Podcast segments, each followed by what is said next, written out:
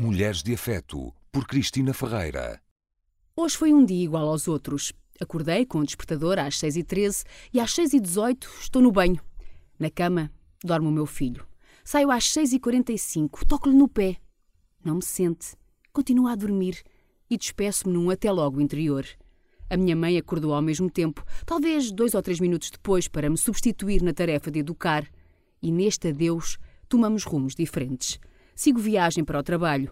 As manhãs tomam-me o tempo há muitos anos e contam-se pelos dedos os dias em que fui levar o meu filho à escola. Foram mais os que eu fui buscar. Nunca me culpei, aliás, nunca senti qualquer culpa em ser mulher. No dicionário, a definição foi acrescentada há pouco, como se houvesse definição para um ser tão complexo, capaz de fazer muito ao mesmo tempo. Fui criada por mulheres, sobre o olhar atento dos homens. O avô, que durante anos me ocupava o tempo com contas intermináveis, e o outro, que me esperava na paragem do autocarro já vinda da universidade. De resto, todas as mulheres da minha vida trabalharam. Não me lembro de as ver pedir um tostão aos maridos. Todas vestiram sem opiniões masculinas. Nenhuma tirou curso ou teve profissões de destaque e nunca lhes vi o papel de mulher alterado. Foram donas de casa quando quiseram, criaram os filhos, receberam os netos, cuidam agora dos netos. Talvez a minha mãe, que hoje me substitui quando vou para o trabalho, não tenha percebido a verdade em que viveu. Eu, da geração mais à frente, dizem, tenho a obrigação de perceber. Somos mais em todo o lado. Somos solteiras ou casadas, queremos filhos ou dizemos que não.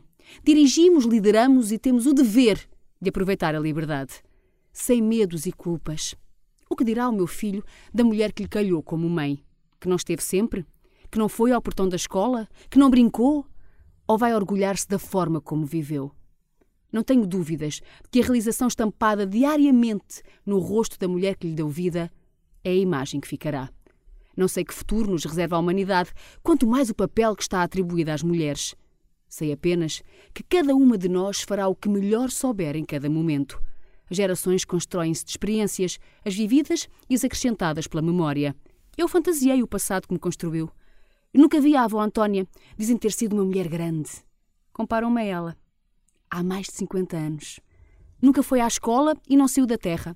Não correu o mundo, nem lia livros ou notícias, mas diziam-na grande. Saberei mais eu do mundo do que ela soube, mas talvez nunca venha a saber da vida como ela. As evoluções serão sempre cupridoras de mudanças, mas essas mudanças nunca mudarão a genética. Continuaremos com o mesmo par de cromossomas e nenhum cientista poderá mudar o que define o futuro de uma mulher. O amor que recebe e que um dia conseguirá dar. Isso não é uma ciência exata. Nunca se poderá medir. Como não se adivinha o futuro.